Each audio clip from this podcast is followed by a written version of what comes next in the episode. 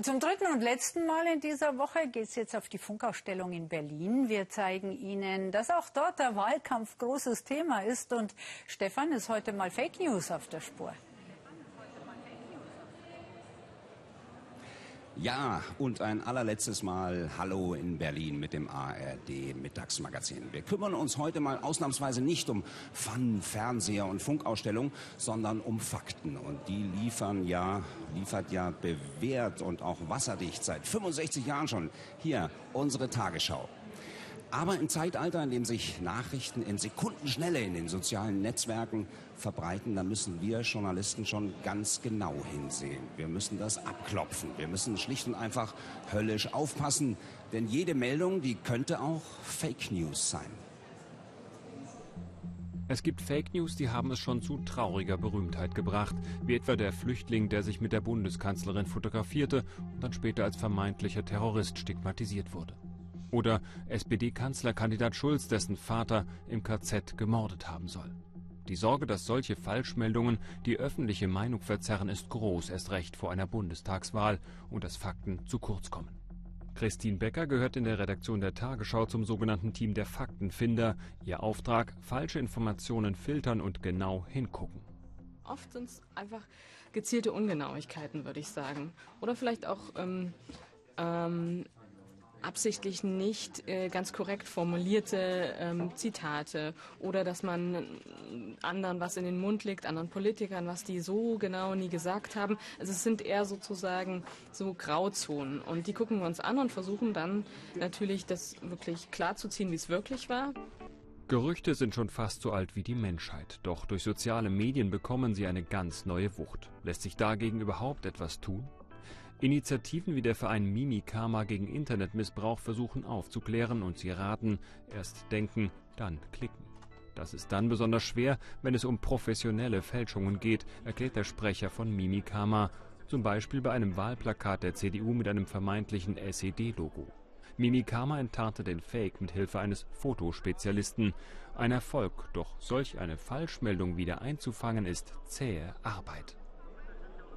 Wenn man eine Falschmeldung aufklären will, rennt man immer hinterher. Die Falschmeldung ist dramatischer, sie, sie hört sich interessanter an, sie, sie ja, weckt mehr Emotionen in den Lesern und dadurch ist man dazu geneigt, diese zu teilen. Eine Aufklärung ist meist langweilig und sie hinkt im Verhältnis von circa 1 zu 10 hinterher.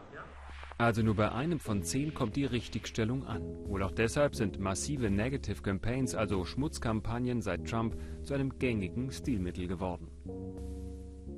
Können sich Parteien es tatsächlich noch erlauben, das völlig auszublenden in Zukunft, wenn sie die ganze Klaviatur bedienen wollen?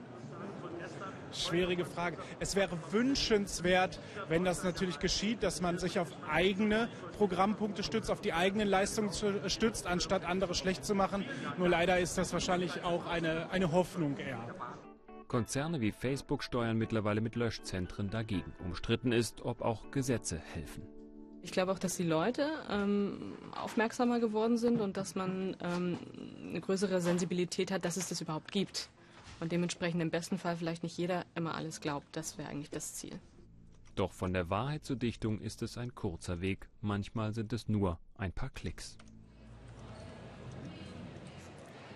Jawohl. Und hier in der Informationsbar, einem ARD-Café, da treffen wir jetzt die Chefin des ARD-Hauptstadtstudios, Tina Hassel. Herzlich willkommen bei uns, Tina.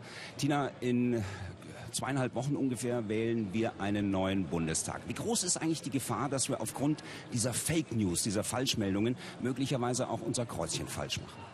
Nun, im Vorfeld war ja sehr viel gewarnt worden. Bis jetzt muss man sagen, ist Gott sei Dank äh, ein Hack oder eine Einflussnahme aus dem Ausland ausgeblieben. Aber Verfassungsschutzpräsident Maaßen hat ja gestern noch mal davor gewarnt, das kann noch kommen. Entweder jetzt in der Kürze Zeit bis zur Wahl, aber es kann auch danach noch kommen. Es könnte durch Einflussnahme versucht werden, den Wahlsieger zu diskreditieren oder Koalitionsbildungen zu verhindern. Also da müssen wir noch gucken. Tina, Fake News gibt es ja im Grunde, also Falschmeldungen gibt es im Grunde, seit es Journalismus gibt. Welche Werkzeuge benutzt ihr, damit ihr nicht in die Falle tappt? Wir haben zum einen bei der ARD äh, eine Faktenchecker-Unit, die wirklich eine tolle Arbeit macht. Zum anderen ähm, ist man, äh, muss man sehr genau seine Quellen äh, checken, vor allem die aus dem Netz. Ähm, da gibt's ja diese sogenannten Bots und da muss man sehr genau darauf achten. Da gibt's nämlich durchaus Alarmsignale ähm, und ansonsten viele Quellen und gegenchecken und am besten die Leute direkt befragen. Ersthand ist immer noch am besten. Was sind dann das für Alarmsignale? Worauf muss ich achten, um nicht auf so einen Bot oder auf Fake News reinzufallen? Da gibt es eine ganze Menge. Das eine ist erstmal das blaue Häkchen bei Twitter. Es ist äh, simpel, aber es ist wichtig. Dann gibt es äh, sehr genau zu gucken, wie viele Tweets werden da zum Beispiel abgesondert. Wenn das eine Maschinerie, eine Schleuder ist, die also viel mehr raushaut, äh, als ein Mensch das normalerweise machen würde. Oder immer auf dieselben Seiten verlinkt, ja, oder im Profil ganz absurde Dinge stehen hat, dann sollten einem die Alarmlampen angehen. Tina, jetzt haben wir ja gesehen, das Kanzlerduell haben über 16 Millionen Menschen angeschaut. Ist doch eigentlich ein Zeichen der Hoffnung, dass sich die Menschen doch irgendwie aus erster Hand informieren wollen, oder? Ja, es gibt ein Bedürfnis ähm, nach wirklichem politischen Streit oder Auseinandersetzung, Ersthand dabei zu sein. Ähm, auch eine Frustration, wenn dann irgendwie nicht wirklich ausgetauscht wird, wenn es keinen Wettbewerb der Ideen gibt. Ähm, aber gerade jetzt bei den sogenannten Kleinen hat man das ja gesehen. Es gibt ein Bedürfnis nach Information und Ersthand und das ist gut, klar. Tina, wir reden gleich noch mal weiter. Danke fürs Erste. Ja, es geht ganz schnell, liebe Zuschauer. Plötzlich taucht im Facebook eine gewisse, nennen wir sie mal, Hildegard Möller auf. Und die postet wilde Sachen über Flüchtlinge. Einige freunden sich mit ihr an und teilen ihre Meinung. Das geht ganz schnell. Was die alle nicht wissen, diese Hildegard Möller oder wie auch immer sie heißt, das ist gar keine reale, keine echte Person. Auch nicht Andy 69 oder Susi 101. Das sind alles Software-Roboter, die künstliche Personen erzeugen. Und die sollen uns dann einfangen und unsere Meinung beeinflussen. Social Bots heißen die. Und da schauen wir mal näher hin. Wer bin ich und wenn ja, wie viele eigentlich? Die Antwort auf diese Frage machen mir Twitter und Co. heute gar nicht so einfach, denn hinter vermeintlichen Personen können Roboter stehen, sogenannte Social Bots. Es gibt Unternehmen, die dabei helfen sollen, Social Bots zu enttarnen. Und ich treffe jetzt eine Frau, die daraus ein Geschäftsmodell gemacht hat und damit ziemlich erfolgreich ist. Tabea Wilke ist derzeit eine gefragte Person. Ihr Unternehmen Botswatch, also Botsbeobachtung, hat sich darauf spezialisiert, den Anteil von Robotern an Debatten zu analysieren. In den Diskussionen um eine Rede von Angela Merkel beispielsweise ermittelte Botswatch einen maschinellen Debattenanteil von rund 10 Prozent. Das ist der Punkt, wo Botswatch ansetzt, um eben gezielte Manipulationen von Themen, von Meinungen, von Öffentlichkeiten, von Trends zu detektieren. Und das gelingt uns sehr, sehr gut und in Echtzeit. Und da gucken wir eben auf die ganz empfindlichen Bereiche. Und empfindliche Bereiche sind immer auch Zeiten unklarer Nachrichtenlage. Das heißt, wenn irgendwas passiert ist, eine Naturkatastrophe oder ein Terroranschlag. Oder vielleicht auch eine Wahl. In den USA wurden Bots unverblümt eingesetzt, um Meinungen massiv zu verstärken. In Deutschland sehe ich keine Partei, die dieses Instrument offiziell nutzt. Der Leiter für digitale Kampagnen bei der SPD fasst Social Bots nicht mal mit spitzen Fingern an. Juckt es so ein Stück weit in den Fingern, solche Algorithmen und solche Systeme irgendwie vielleicht für sich doch mal äh, nutzbar zu machen? Nein, weil wir sehen den Wahlkampf als ein, als ein Hochfest der Demokratie an, bei dem wir mit Menschen in Kontakt kommen wollen, wo wir Menschen überzeugen wollen, wo wir Debatten führen wollen über Inhalte, über Werte, darüber, in welche Richtung das Land geht.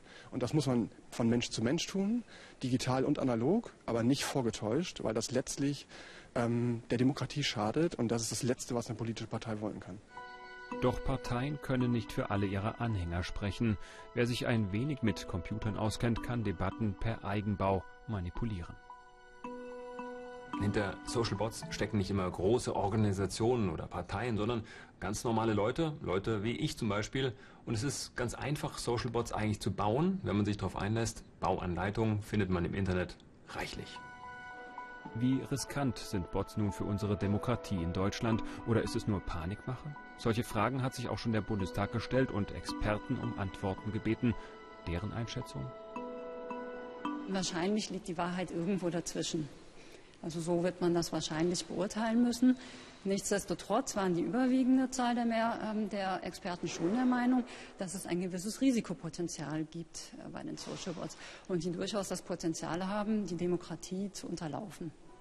Erst recht bei einer Bundestagswahl, da können Bots im Meinungskampf Zünglein an der Waage sein.